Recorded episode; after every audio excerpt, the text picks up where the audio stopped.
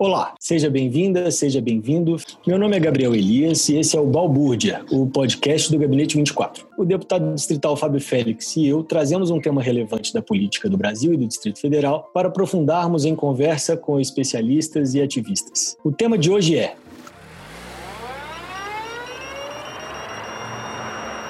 Cobrança de estacionamento em áreas públicas. A Secretaria de Mobilidade abriu uma consulta pública do projeto Zona Verde. De acordo com o GDF, a ideia é criar regras para a rotatividade no plano piloto. Para conversar sobre isso, chamamos três convidados mais que especiais. Roberto Andrés, que é militante do movimento Muitas, fundador do Ocupa Política, urbanista, professor da UFMG e ativista pela mobilidade urbana em BH. E pessoal, uma alegria estar aqui com vocês, conversando esse tema tão importante e ainda mais ligado aí a luta do Fábio Félix, que a gente acompanha daqui de BH com muito entusiasmo. Legal, Roberto. Carol Baima, que é arquiteta, mestre em planejamento urbano e vice-presidente do Instituto dos Arquitetos do Brasil, Departamento Distrito Federal. E aí, Carol? Tudo bom? Boa tarde, Gabriel. Boa tarde, ouvintes. Queria agradecer pelo convite, pela oportunidade e espaço de estar discutindo esse assunto que é tão importante para o futuro da nossa cidade. Legal.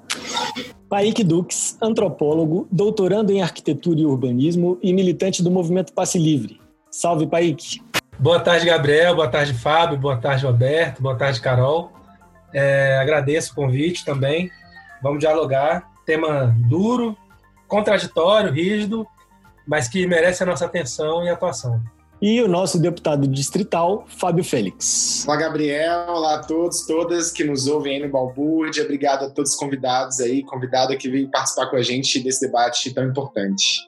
Bom, nossa conversa vai ser dividida em dois blocos. No primeiro momento, falaremos sobre o problema do carro nas cidades e por que cidades no mundo todo discutem maneiras de restringir o uso de carros nos centros urbanos. No segundo bloco, vamos falar sobre a proposta do governo do Distrito Federal para a taxação dos estacionamentos e, como é bem comum nas propostas do governo Ibanez Rocha, os problemas ali envolvidos. Roberto, diga lá, quais são os problemas hoje que as cidades enfrentam com o uso do carro e por que há tantas iniciativas no sentido de é, restringir esse uso nos centros urbanos?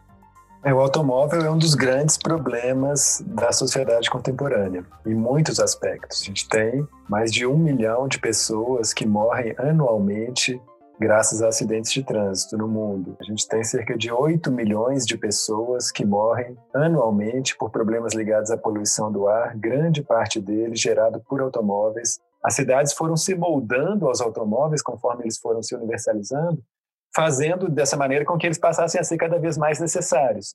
Porque quando as cidades se moldam, se espraiam, né, as cidades ficam espalhadas, os poderes públicos investem em viadutos, em grandes estacionamentos, tudo isso torna a vida pedestre mais difícil. E ao tornar a vida pedestre mais difícil, a pessoa que não tem um automóvel é induzida a querer comprar um automóvel para solucionar os problemas gerados justamente pelo excesso de automóveis. Então, a tendência que a gente vê é justamente as cidades retirarem espaço de automóveis. E as cidades que estavam nessa linha, né, cidades dos países ricos, mas principalmente países que têm algum histórico de, de estado de bem-estar social, essas cidades, com a pandemia de Covid-19, elas intensificaram essa luta, porque essa pandemia gera um interesse maior das pessoas, um receio de utilizar o transporte coletivo e um retorno para os automóveis. Então, o que a gente vê nas cidades hoje é pistas cicláveis sendo construídas numa velocidade muito intensa e o entendimento mesmo de que não é possível você ter uma saúde pública coletiva mantendo esse privilégio histórico a esse modo de deslocamento. Esse é o estado das coisas. É, infelizmente, no Brasil, a gente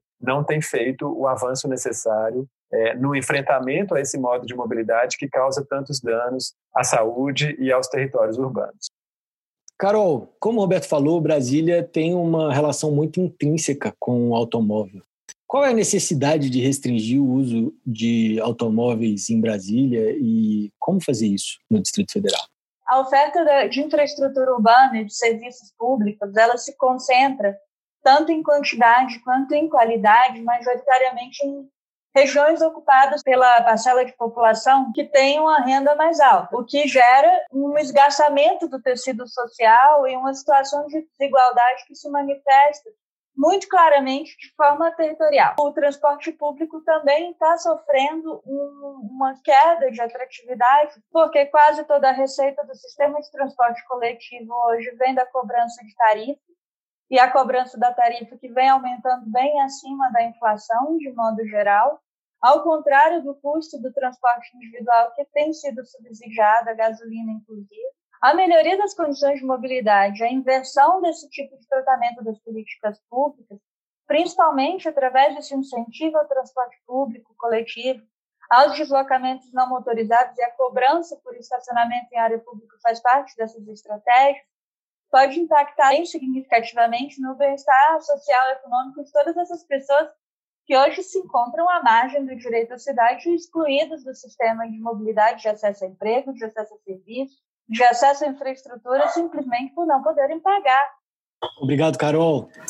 É, Paik, eu queria que você falasse um pouco sobre qual, como é a história é, do, da mobilidade urbana e especificamente do transporte público no Distrito Federal e como isso tem, é, tem relação com as, a estrutura de desigualdades aqui. A forma efetiva como a cidade foi construída, ela monta e remonta a forma colonial, racista e a forma é, subalternizadora do transporte coletivo brasileiro, certo?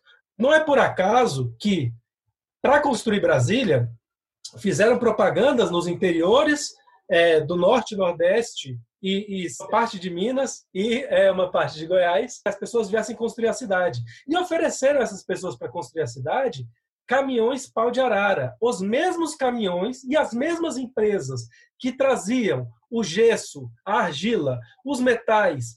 Nada curiosamente, uma dessas empresas se constituiu como uma das principais empresas do transporte coletivo do DF e depois do Brasil. Ou seja, simultaneamente, Brasília montou uma cidade do automóvel e montou uma estrutura de transporte coletivo que é da colonial mas, mais que isso, esse urbanismo racista, esse urbanismo modernista do, do, do transporte racista, ele é, constrói ainda uma segunda tecnologia, que é de jogar os trabalhadores que construíram a cidade para regiões administrativas muito afastadas, que são as chamadas né, cidades satélites, né, regiões administrativas do Distrito Federal que não são o plano piloto, a zona nobre. As pessoas que moram nessas cidades satélites passaram décadas se entupindo em ônibus para vir para o plano piloto para trabalhar, onde está a maior parte da oferta de, de é, empregos, serviços e da, é, recursos públicos, né? Então, esse é um problema que nós temos, né? E aí nós temos que, simultaneamente, constituir o um incentivo do automóvel e entender como não sobretaxar uma classe C, D e E que foi incentivada a usar o automóvel e agora está com o automóvel na mão, mil problemas na cidade, e agora tendo que ser cobrada por esse uso ao qual ela foi incentivada, até como uma forma de cidadania nos últimos, é, nas últimas décadas. Bom, é isso aí. É, é um, tema realmente muito desafiador para o Distrito Federal pelo seu histórico e pela sua conjuntura. E, Fábio, é, o que, que você acha da ideia, em geral, de restrições ao uso do carro nos centros urbanos especialmente aqui no Distrito Federal. O que você acha disso? Eu acho muito importante a gente ter políticas de desestímulo do carro. A gente sabe que a gente está numa cidade com mais de 1 milhão e 900 mil automóveis e 3 milhões e 300 mil habitantes. Então a gente tem um número de automóveis gigantesco aqui, né? E isso tem a ver com o que o Paik falou desse incentivo histórico ao uso do automóvel. E a gente tem visto vários gestos do governo que vão nesse mesmo sentido ainda. Então a gente começou em janeiro de 2020 com o governador aumentando a passagem de ônibus para cinco reais, a passagem mais cara de ônibus. A gente começou, o final do ano passado, o governo manda para a Câmara Legislativa um projeto para reduzir a alíquota do IPVA. Então, e também tem uma, uma outra perspectiva que nós temos que tomar cuidado, porque a gente vive um governo hoje, é, o governo do Distrito Federal tem uma lógica muito de grandes negócios, então ele, ele acaba pensando todos os processos que ele vende para a sociedade como positivos, só que todos esses processos são na lógica dos grandes negócios. Então, essa é uma outra preocupação é, que eu vejo em relação aos novos projetos que têm sido propostos. Então, eu acho muito bom o desestímulo ao carro e o fortalecimento do transporte coletivo. Mas o desestímulo ao carro não pode ser só com uma tarifação do, do, do, uso do carro individual, sem que haja um grande investimento no transporte coletivo. Ô Roberto, e me diz aqui, a, a gente tem uma percepção da população em geral é, de que o carro é uma coisa boa. É, pelo menos é a impressão que eu tenho. Não sei se vocês compartilham dessa análise. A impressão que eu tenho é que realmente há uma ideologia carrocêntrica que as pessoas acreditam que o carro é algo que se almeja, é algo que dá praticidade à vida. E quando governos em geral trazem propostas para restringir o uso de carro ou para aumentar o custo do uso do carro, há sempre uma, uma repercussão muito negativa, muitas críticas. Como comunicar com a população a respeito disso? A gente vive uma história de 100 anos de, uma, de um lobby, né, de um setor, de um setor empresarial. É, da maneira como está hoje, para muita gente é muito difícil deslocar sem automóvel porque a cidade se moldou a isso. É, nesse sentido, o projeto que está sendo colocado em Brasília é melhor cobrar estacionamento do que não cobrar, porque você está desestimulando o automóvel. Por outro lado, ao cobrar dessa maneira, você não faz uma, uma progressividade, né? você não permite que as pessoas mais pobres sejam é, menos prejudicadas, ou no fim das contas, o que acontece é que as pessoas mais pobres são as mais prejudicadas, porque para as pessoas mais ricas, talvez pagar estacionamento não vai fazer tanta diferença assim. É, práticas que a gente vê acontecendo é, de fato, de retirar essas vagas transformar estacionamento em parque, em clube, em área de lazer, né? Assim, criar habitação social, onde hoje é estacionamentos, para as pessoas que estão morando fora do, do, né, do, dos centros poderem acessar essas áreas. Em Brasília, isso tudo é muito mais complexo, porque ainda tem uma cidade tombada, né? A gente tem uma cidade desenhada como uma cidade carrocêntrica e tombada, né? Então, mas não tem condições de ser dessa maneira. Eu acho que o, o caminho é exatamente esse que se diz. Você precisa onerar, mas criar um, um, sistema de transporte público que de fato seja muito eficiente, com todas essas avenidas aí, tendo corredor exclusivo de ônibus, tendo ciclovia, em todas elas, reduzir, começar a reduzir as pistas, né? Por isso é bom casar o desestímulo ao automóvel com medidas que incentivem o transporte coletivo, porque inclusive essa narrativa fica mais justificada. Você diz, olha, estou cobrando aqui, mas esse dinheiro vai ir para subsidiar a tarifa. Olha, eu estou tirando espaço da rua para o automóvel, mas vai aumentar para o ônibus e a maioria da população vai se beneficiar. A Secretaria de Mobilidade diz que, pela lei, o dinheiro precisa ir direto para o Fundo de Previdência dos Servidores do DF. Por isso, o que for arrecadado não será investido no transporte coletivo. Paik, você falou que queria falar sobre os impactos sociais da cobrança de estacionamento, é isso? Eu tenho uma visão de que a, a cobrança hoje ela pode ter um duplo caráter, né? Concordo que nós temos que desincentivar o uso do automóvel, mas acho que existe alguma perversidade aí nessa forma como a cobrança acontece hoje. Nós estamos falando dos anos subsequentes a um amplo acesso do automóvel pelas classes C, D e E. Na sequência disso, o tipo de cobrança que está sendo proposto nas várias capitais do Brasil é um tipo de cobrança que não inibe o uso para as classes A, e B, e a A mais. Não inibe em nada. A renda da classe A permite ela pagar quantas taxas forem necessárias. E negar imposto sempre que for, sempre que for a, a conveniência. O dilema que nós temos, que é o que eu quero colocar, é uma nuance brasileira. Até aonde vale a pena nós cobrarmos taxas é, indiscriminadas de renda das diferentes classes pelo uso do automóvel sem retribuição disso para serviço público. É, eu acho que não vale a pena, na luta contra o automóvel, sacrificar os negros e os pobres. Esse é o dilema que nós temos. Temos que restringir o uso do automóvel e, simultaneamente, promover a mobilidade da população negra e pobre.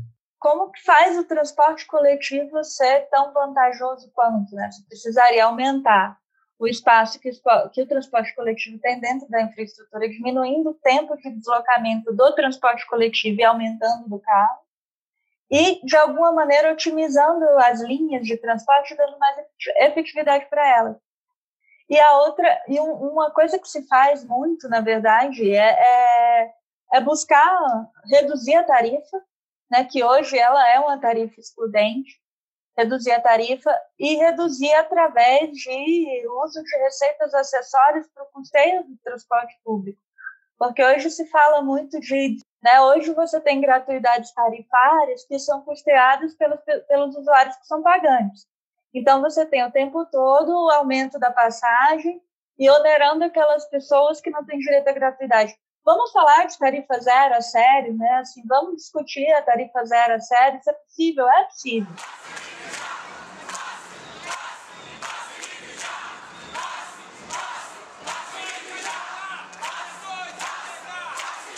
E é engraçado, assim, porque, de fato, o dilema que o, o Paik coloca, assim, eu acho que ele é, ele é essencial e central, que é exatamente hoje a gente vai começar a onerar o carro quando as pessoas mais pobres, os negros, começaram a ter acesso a esse bem. É exatamente a mesma discussão que a gente tem, já tem, vem tendo dentro da seara do urbanismo do planejamento em relação à casa própria. Né? Você sempre, você vai ampliar, você tem a casa própria, vai ter o carro próprio, né? Perfeito, Carol. Bom, passamos agora para o segundo bloco desse nosso episódio do Balbúrdia, que é quando a gente discute a proposta específica do governo do Distrito Federal. E elaborou uma proposta em que a empresa que pagar 785 milhões agora terá o direito de cobrar pelo estacionamento público usado pelos cidadãos de Brasília pelos próximos 30 anos. É um valor que significa aí é, cerca de cinco reais para carros por cada hora estacionada no centro do plano piloto, nas áreas comerciais centrais, mas também inclui a possibilidade de cobrança nas áreas residenciais e em áreas próximas de metrô, além de outras questões que foram colocadas ao longo das discussões no debate público. Deputado Fábio Félix, esse assunto mobilizou a política local. Qual foi o clima com que esse, esse assunto chegou na Câmara Legislativa e como você vê essa proposta é, vinda do GDF? Olha, primeiro, é importante falar do clima, né? Porque eu acho que a gente tem um, um grupo de parlamentares de diferentes perspectivas ideológicas e alguns deles com muita vinculação ao governo. Então, acho que o clima foi muito ruim para todos os lados. Mesmo para quem é, dá apoio sistemático ao governo na Câmara, o clima foi ruim. Primeiro, porque a proposta não passa por um debate na Câmara Legislativa. Não está previsto na lei orgânica do Distrito Federal que as concessões precisem ser aprovadas é, no âmbito legislativo local. Então, o governo pode tomar as decisões em relação ao tema. A segunda questão que gerou uma grande desconfiança das pessoas é porque as pessoas têm um debate frágil sobre a questão urbana e sobre a importância do desestímulo aos carros. As pessoas, como você falou, Gabriel, lá no início, elas veem o carro como algo positivo. Então, muitos parlamentares que não têm é, nenhum tipo de debate em relação a esse tema, eles acham a priori negativo a discussão de desestímulo ao carro em si. Então, não, não, não, tocando nem nas complexidades que foram levantadas no debate que a gente fez. Então, é o segundo ponto que gera uma resistência de qualquer deputado dentro do processo legislativo aqui, e eu senti muito isso. E a terceira questão que eu senti que chamou muita, é, muita atenção de todo mundo foi a falta de transparência no processo. O fato de eles indicarem uma empresa para investir uma cota de 180, 785 milhões ter um contrato por 30 anos e ter todos os estacionamentos sob sua gestão, isso gera uma desconfiança muito grande, especialmente quando se trata de um governo do MDB. Um governo que tem é, uma história e um know-how muito forte para negócios e para os negócios das piores formas possíveis nesse país inteiro. O governo fez uma audiência pública precária, onde não abriu possibilidade para o debate público da forma como o debate deveria acontecer. Quem faz a gestão hoje dessa área são setores que tocaram as privatizações do governo Temer, especialmente na área aeroportuária brasileira, é quem está tocando esse projeto aqui no Distrito Federal e vinculados ao MDB.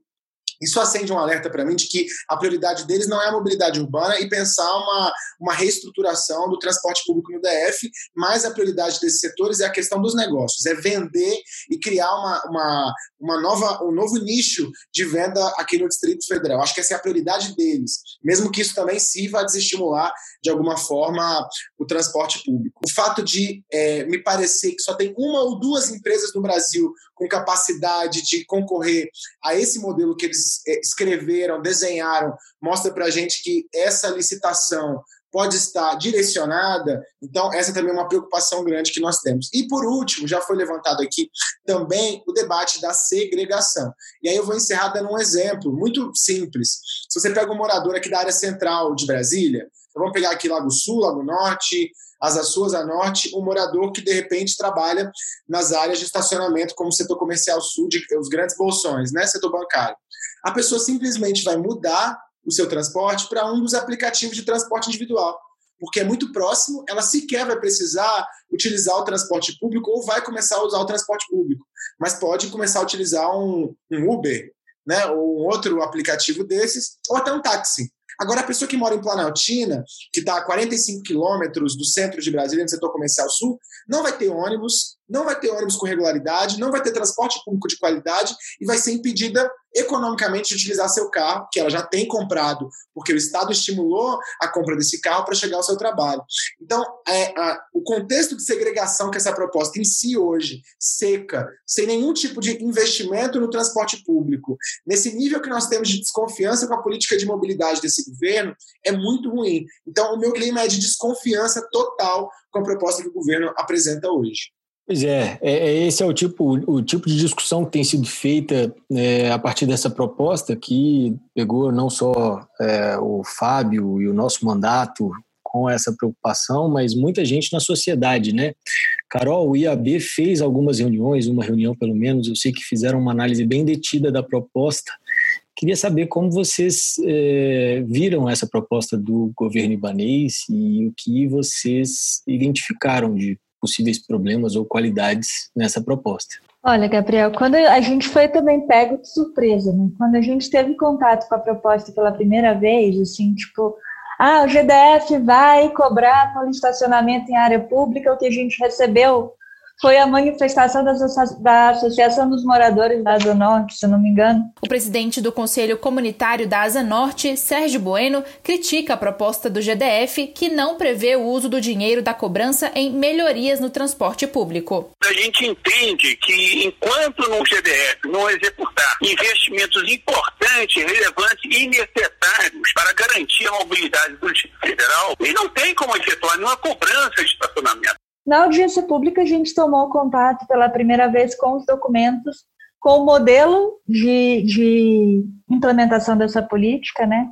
com o modelo de concessão e com os termos do contrato que o GDF estava propondo, e aí a gente. Ah, não, não é bem por aí. A área pública é legal, mas a maneira como isso está sendo feito não é uma maneira legal. Como o Fábio bem colocou, não foi a maneira transparente e a concessão, o modelo da concessão, a nosso ver, apresenta muitos problemas e precisa ser bastante discutido, né? Assim, primeiro que você tem, sim, dessa maneira, não, não é razoável de fazer, né? E isso sem um real está sendo previsto aí para a mobilidade urbana, para melhoria do transporte público, para melhoria das linhas, para racionalidade das linhas, enfim é uma cobrança pela cobrança e é uma cobrança que não vem nem para os cofres, cofres públicos, vai para o, o, privado. Então, assim, quem que está ganhando com isso, com certeza, não é a população. É, e uma outra questão é, que, que entra, dialoga muito com o que você falou, é que a concessionária prevê também a construção de novas vagas de estacionamento. Então, ao contrário do que o Roberto tinha falado anteriormente, que era a necessidade de acabar com vagas de estacionamento, é, a gente fica dependente de que essas vagas existam e sejam rentáveis para essa empresa poder explorar. Paik, como vocês receberam, como você recebeu essa, essa ideia da, do governo do Distrito Federal nesse modelo que foi apresentado pelo GDF? É uma proposta que utiliza uma, a capa de uma ideia boa para é, realizar tudo que há de negativo nela, tudo que há de negativo no conjunto dela. Que, na prática, ela é uma proposta de é, privatização do espaço urbano, não é uma proposta de, de dinamização dele. É uma proposta que pega uma área pública, né, destina essa área para uma empresa explorar ela e extrair dela o máximo de lucro que conseguir. Não se trata, então, de trazer para essa área um, um, tipo de medida que faça com que menos pessoas cheguem lá de automóvel, ou com que menos pessoas utilizem automóvel. Não, é privatizar essa área para que uma empresa estimule as pessoas a utilizarem a área de automóvel para que assim ela possa cobrar taxas. Então, assim, não, não tenho condição alguma de afirmar que necessariamente vai ser para isso. Mas existe um roteiro comum no serviço urbano, que é você criar um, um, um nicho de lucro para a empresa terceirizada e essas empresas terceirizadas servirem a todas as máfias da cidade. Então, vejo que assim, a, essa, esse problema da taxação, pela esse problema da taxação para uso privado, ele gera um benefício pequeno no, na restrição do automóvel e um prejuízo enorme no que diz respeito à segregação territorial, certo? Vejo aí que nós temos assim uma política muito perversa que está utilizando as nossas melhores forças de anos construindo uma luta contra essa massificação do uso do automóvel e contra a política e a ideologia do automóvel é, para a construção de segregação. Excelente, Paik. Roberto, você não chegou a analisar como nós aqui analisamos essa proposta do GDF, mas pelo que você ouviu e considerando é, especialmente a conjuntura atual, pós-pandemia, eu vi que você escreveu um excelente artigo, se eu não me engano foi na sua revista Pisiagrama, é, sobre como essa, essa conjuntura pós-pandemia pode afetar o transporte público, mobilidade urbana em geral. Como que você vê essa, essa proposta impactando na sociedade, nas cidades é, aqui no Distrito Federal, se for aplicada dessa forma? Acho que o pai que sumarizou muito bem aqui no final. É, ouvindo o Fábio falar, eu me lembrei de uma passagem do JK que eu vou me permitir ler aqui para vocês é, rapidinho. Durante a construção de Brasília, a quantidade de pessoas né, na, na cidade livre procurando ele, aquela quantidade de pessoas sem casa, sem condições de morar, né? uma cidade que já não abrigava quem estava construindo ela. E uma pessoa pergunta para ele: Vamos deixar o povo construir, presidente? E ele responde, ele responde assim: Isso está no livro de memórias dele. Ele fala: Contemplei aquela massa humana, avaliei o volume do sem casa e respondi também a feição dos pioneiros. Abre aspas. Está bem, pessoal, que cada um faça a sua casa, mas nada de invadir o plano piloto. É, eu acho que isso é, é muito marcante desse, desse debate que, tá, que, o, que o Fábio colocou. Né? O, o plano piloto, da maneira como ele ficou e, e, ao abrigar a elite da cidade, ele permite uma vida sem automóvel. Né? E, e, voltar ao trabalho, acessar os lugares, etc., e dentro das superquadras, dentro das regiões em que as condições de pedestres é, peatonais são melhores, você circular a pé. Isso então, eu, eu olho para Brasília, olhando de fora, né, e eu vejo todas essas áreas verdes entre avenidas, essas áreas todas de respiração do urbanismo modernista, como áreas de exclusão da população pobre. Quando o JK falava, não ocupem o plano piloto, era, olha, isso aqui precisa se manter nesse desenho e vocês podem morar fora dele. Isso, muito obrigado, Roberto. É muito inspirada a sua fala, inclusive é, reforçando o que já foi dito aqui do vício de origem dessa nossa cidade, que é de uma, de uma perspectiva muito elitista, né? É isso, chegamos ao fim do nosso é, episódio do Balbúrdia. Eu quero muito agradecer a presença da Carol. Obrigado, Carol. Opa, obrigada a você pela oportunidade. O IAB está sempre buscando debater esses assuntos da cidade através da nossa comissão de política urbana discutimos, inclusive, essa questão da moradia no plano piloto, da moradia de interesse social no plano piloto, nas áreas centrais, no setor comercial sul, W3, a gente precisa sempre estar atento, tentar defender os interesses da coletividade, não dos indivíduos privados e empresas e da acumulação do capital. Valeu, Carol. Obrigado para você também, meu amigo Paik. É, eu que agradeço. Acho que a ideia de uma que a gente se habituou do plano piloto como uma ilha de riqueza secada de pobreza por todos os lados, ela está se modificando para espraiamento de, de ilhas de riqueza nas diferentes cidades. Acho que nós temos que ter uma atenção para isso. Saudações, gente. Obrigado também, Roberto Andrés. Valeu, pessoal. Uma alegria estar aqui. Super aprendizado ouvir aí Carol, Paik, Fábio. É, obrigado, Gabriel. Seguimos nessa luta. Toda força aí e contem sempre com a gente. É isso aí, Fábio Félix, a gente segue acompanhando de perto esse tema. Com certeza, é um tema importante para a cidade, a gente tem que fiscalizar, primeiro do ponto de vista econômico e orçamentário, como o governo conduz esse processo e também na discussão mais geral de mobilidade. Então, vamos seguir fiscalizando e estamos juntos. E obrigado, gente, também por ter participado com a gente aqui do podcast. Obrigado a você, ouvinte, por ter nos acompanhado até aqui. Este foi o 22º episódio do nosso Balbúrdia, o podcast do Gabinete 24. Não se esqueça de se inscrever no iTunes, Spotify, SoundCloud ou no agregador de podcast de sua preferência. Acompanhe também os nossos trabalhos nas nossas redes sociais, Fábio Félix DF e arroba G Santelli.